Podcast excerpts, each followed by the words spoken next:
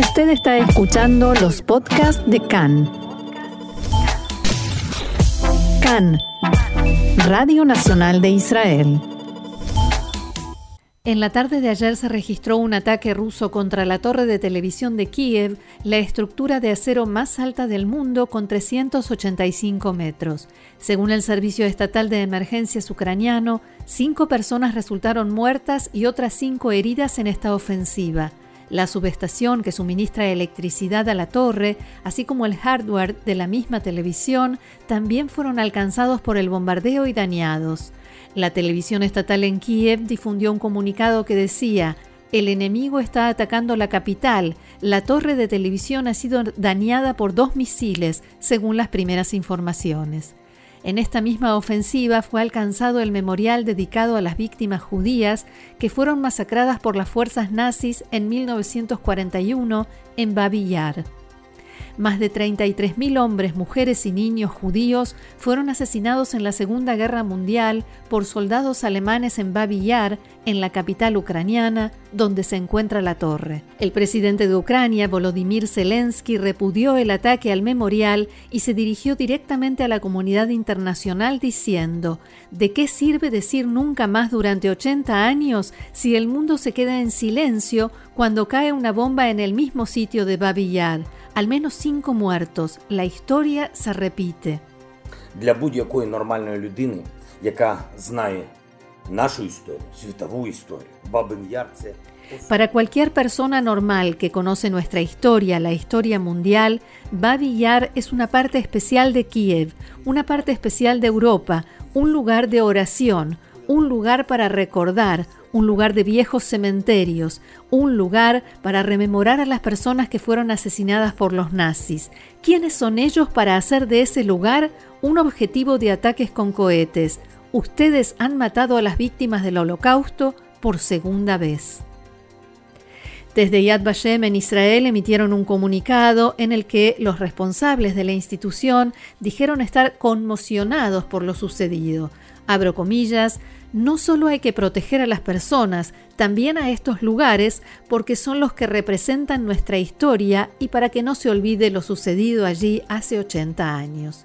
El gobierno israelí comunicó a las autoridades ucranianas su disposición para colaborar en la reparación del memorial. El Ministerio de Relaciones Exteriores de Israel difundió un comunicado según el cual, por instrucción del canciller Yair Lapid, el embajador en Kiev está en contacto con los administradores del sitio y cuando sea posible ayudaremos a reparar el daño. Al mismo tiempo, Lapid lamentó los daños ocasionados en el monumento al Holocausto, así como a un cementerio judío cercano, aunque no acusó directamente a Rusia de lo sucedido. Pedimos que se proteja y se honre ese sitio sagrado, dijo el ministro.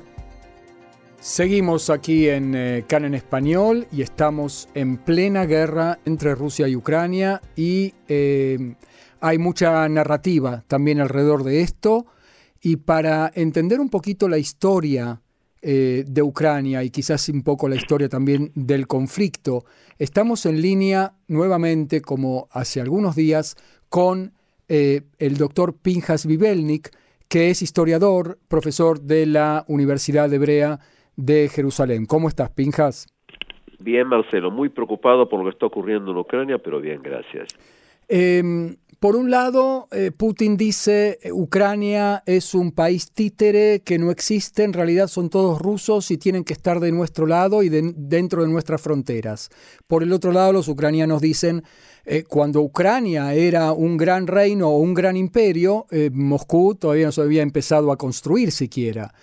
¿Podemos tratar en unos pocos minutos que nos deja la radio de hacer una historia de Ucrania para saber quién tiene razón? En forma absoluta y sin duda la razón total está con los ucranianos. Es decir, allí por el año 880 y tantos, más o menos 882, se crea lo que se llama el Rus de Kiev. Rus es como si fuera un reino, el reino de Kiev. Y lo forman tribus de eslavos orientales que se suelen llamar rutenos. Pasa un poquito el tiempo y en el año 980 ¿sí? Eh, viene un señor llamado Vladimiro I de Kiev que este señor reina más o menos desde el año 980 al 1015, es decir, unos 35 años, y en el año 988, año más, año menos, se convierte el cristianismo ortodoxo. He aquí que él y luego su hijo llamado Yaroslav, durante más o menos 70 años entre los dos, tiene lo que se llama el reinado de oro o la edad de oro de Ucrania. Es decir, estamos hablando de un estado que, fíjate bien, en, en, esos años, es decir, más o menos desde el 980 al 1050, Ucrania es el Estado europeo cristiano más grande de Europa. Has escuchado bien. Wow, por, vía paralela Rusia existe ya a esta altura? Todavía no. No, no, no. Abarcaba más o menos lo que hoy sería Ucrania, Bielorrusia y la Rusia europea.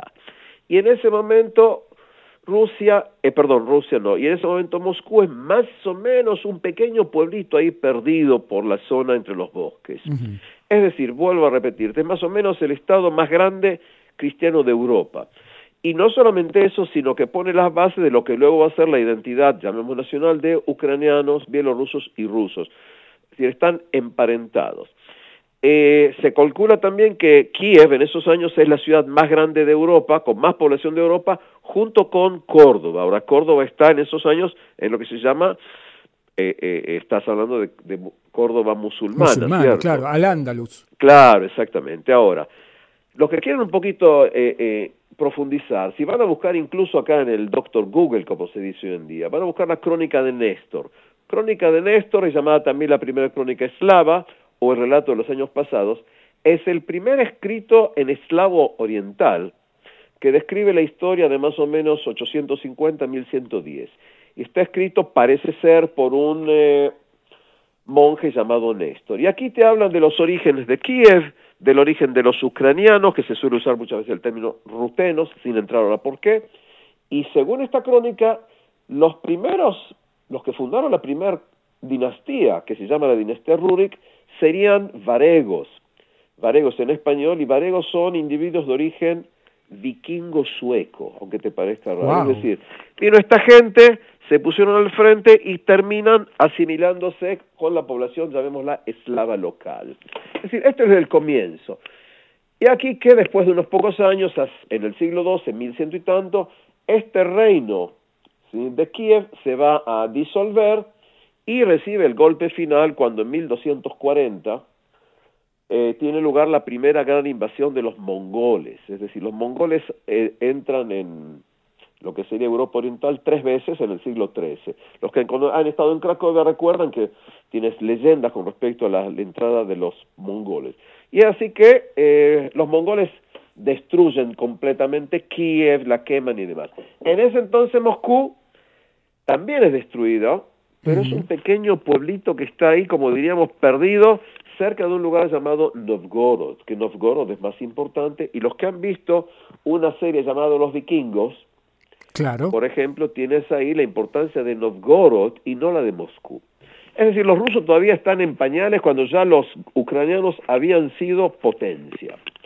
Ocurre que luego de la invasión mongol y demás, y tomando en cuenta que Ucrania se había desintegrado, en el siglo XIV, es decir, 1300 y tanto, la zona de lo que hoy es Ucrania se divide en la zona de Galicia-Volinia, que la van a tomar Casimiro, el tercero Casimiro de Polonia, ¿sí? Y ah. la gran parte, eh, los que conocen Cracovia, lo que se llama Casimir, por ejemplo, él toma la parte de lo que es Galicia y Volinia, mientras que la mayor parte de la Ucrania, incluyendo Kiev, va a ser parte del Gran Ducado de Lituania. Para hacerlo breve, porque quizás no estoy trabajando ni con mapas ni sea como sea, Ucrania desaparece y a partir de 1569, cuando se da la unión de Polonia con Lituania, los ucranianos estaban bajo esta gente. Cuando vienen los polacos que son cristianos católicos, parte de la nobleza ucraniana, que era ortodoxa griega, se convierte al catolicismo. Y eso va a llevar a que unos años después, estoy saltando mucho en el tiempo porque quiero llegar a tiempos más modernos, en 1648, lo que en hebreo se llama Tajvetat, las terribles persecuciones del levantamiento cosaco. Llegamos a un momento clave, ¿verdad? Claro, en 1648, Bogdan Khmelnytsky, que era un ucraniano y cosaco, hace un levantamiento queriendo la libertad de los ucranianos ortodoxos griegos y van a perder. Esto para hacerlo rápidamente. Dicho sea de paso, este hombre que es considerado eh, el líder nacional ucraniano tiene un gran monumento en Kiev y para los judíos está reconocido como uno de los más grandes asesinos en la historia. Es decir, tenemos el mismo personaje porque el levantamiento cosaco ucraniano lleva a la masacre por lo menos de 20.000 judíos y no más. En otras palabras, los ucranianos son un grupo determinado, definido a nivel étnico y lingüístico.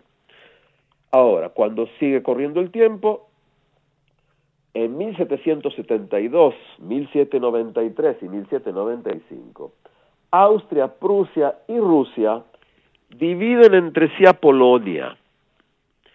Y estas tres divisiones de Polonia hacen que Polonia desaparezca y Ucrania va a empezar a estar básicamente, la mayor parte, pero no todo, bajo el área de lo que sería Rusia.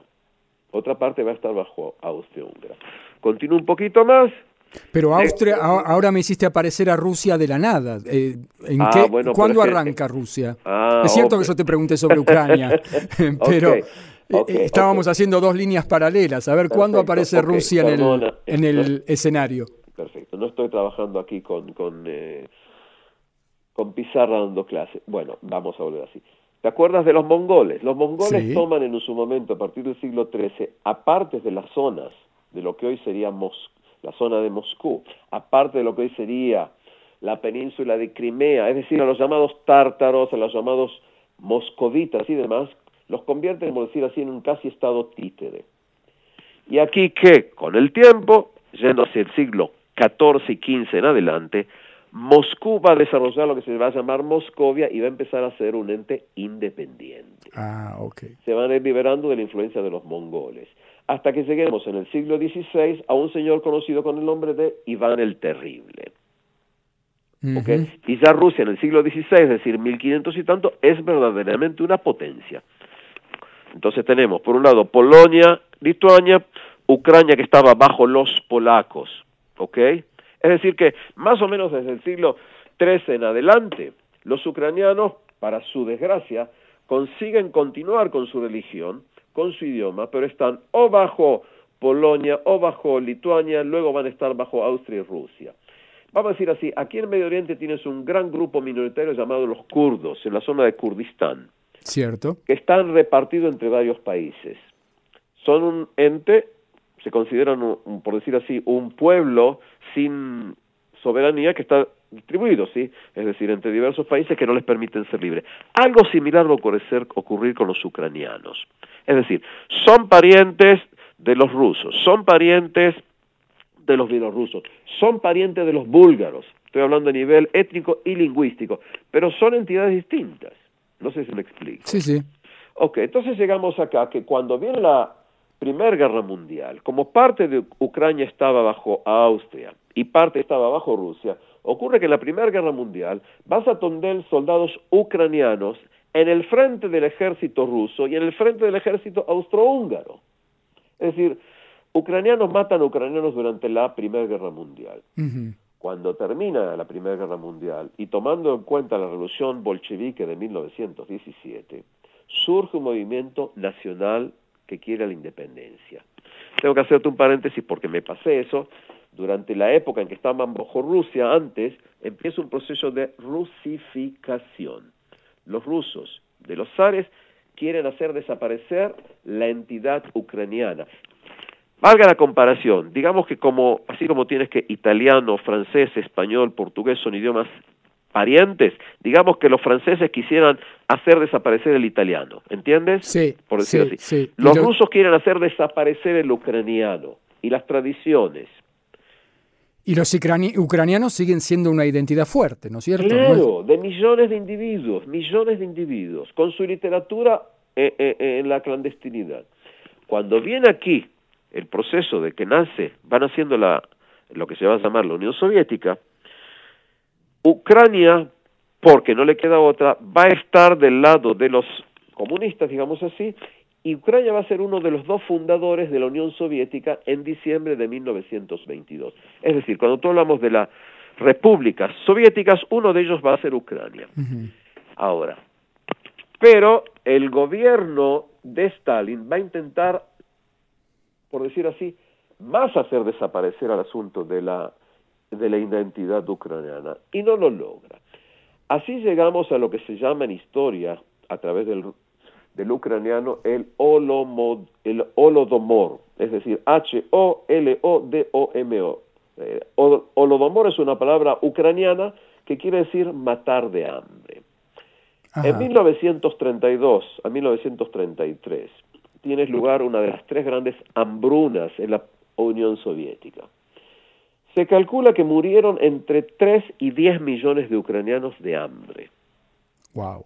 Ahora, hay quienes consideran que fue parte de un problema por la, la, la, industrialización soviética y hay quienes consideran que fue algo que en forma adrede Stalin quiso eliminar gran parte de la población. La memoria colectiva ucraniana que dice que fue adrede. La memoria, eh, la memoria colectiva ucraniana dice los rusos nos quisieron matar. Ellos usan el término el genocidio mm. que hicieron con nosotros.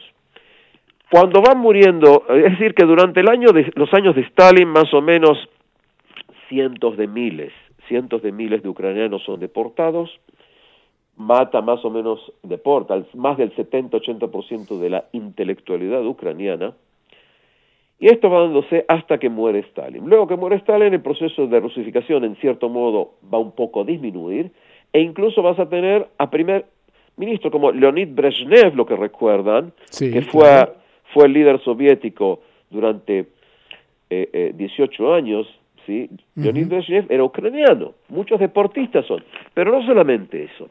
Durante los años en que está aquí el gobierno soviético dentro de Ucrania, eh, como Ucrania desde la época griega, escúchame bien, desde la época griega era considerado, por decir así, el granjero de Europa a nivel de cereales, hoy en día también. También. Ucrania es uno de los productores más importantes a nivel mundial de cereal. De trigo especialmente. Claro, exactamente. ¿Qué ocurre? Gran parte de los de lo que se llaman los arsenales de armas nucleares estaban en Ucrania. Para que entendamos qué estoy hablando. Cuando cae la Unión Soviética en 1991, Ucrania tiene una fuerza militar de más o menos 780 mil efectivos, pero está también en el arsenal de armas nucleares más grande en el mundo. Esto lo vuelvo a repetir porque la gente no lo sabe, no lo entiende. Es decir, en Ucrania estaban casi todas las armas nucleares de la Unión Soviética. Ok. ¿Y, qué pasa cuando entonces cuando se desarma la Unión Soviética? Ok, entonces Ucrania firma el Tratado de Reacción de Armas Estratégicas en 1992. Esto lo va a seguir en 1994. Y escúchame bien, para 1996 ya Ucrania le había cedido a la Rusia 5.000 bombas nucleares, dije 5.000 bombas nucleares, Suena, mucho, dado, suena mucho, ¿no? Suena muchísimo. Yo no lo entiendo, digamos, son los datos que yo conozco, ¿sí? es decir, me manejo simplemente las cosas que uno puede leer. Se habla de más o menos 176 misiles balísticos intercontinentales, más de 40 aviones bombarderos con capacidad nuclear. Es decir, en cuatro años, Ucrania dio a la Unión Soviética toda la fuerza atómica que tenía. A Rusia, digamos. A Rusia, a Rusia, no sé si, si dije Unión Soviética, pero a Rusia. Ok, va pasando el tiempo, a partir de 1991 eh, eh, Ucrania intenta ser un país democrático con dos problemas gravísimos, una pobreza enorme y un gran problema de hay mucha corrupción, Ucrania tiene mucha corrupción.